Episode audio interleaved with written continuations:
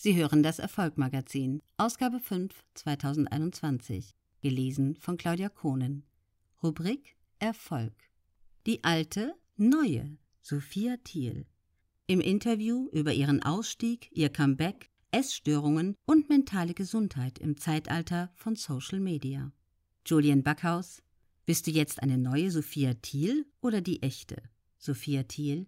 Vom Zurückkommen her bin ich die alte, neue Sophia.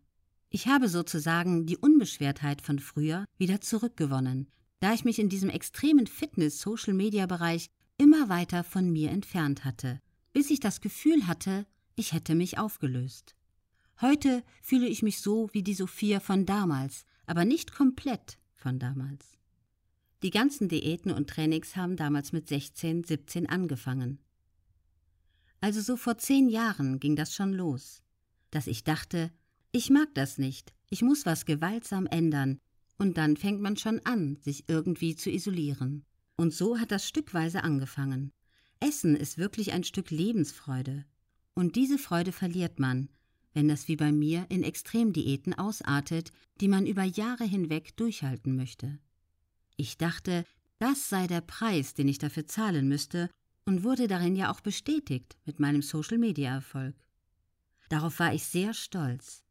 Meinen Selbstwert habe ich ganz stark über diese Leistung definiert. So richtig unbeschwert und glücklich war ich vielleicht noch so mit 13 oder 14 Jahren, wo man viel Zeit mit der Familie und mit den Freunden verbracht hat. Ich muss auch sagen, ich bin sehr glücklich, dass es in meiner Kindheit und Jugend noch kein Social Media gab. Smartphones kamen da zwar gerade so langsam raus, aber man war da halt noch eher draußen und hat im Dreck gespielt und dafür bin ich sehr dankbar. Julian Backhaus, du wurdest schnell eine der erfolgreichsten Fitness-Influencerinnen. War das dein Plan? Sophia Thiel, in alles, was bisher gekommen ist, bin ich komplett hineingerutscht.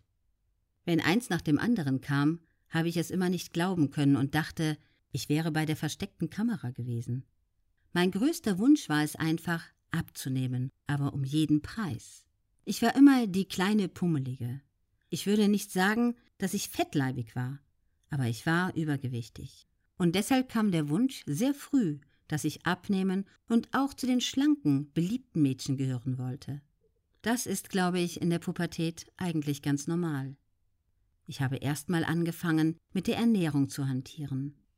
Was könnte ich denn da ändern? Okay, Süßigkeiten sind schlecht. Keine zuckerhaltigen Getränke mehr. So hat das schrittweise angefangen. Dann habe ich gemerkt, dass ich um Sport auch nicht herumkomme. Also habe ich angefangen, laufen zu gehen. Ich habe auch im Verein Tennis gespielt, aber damit habe ich meine Figurziele nicht erreicht.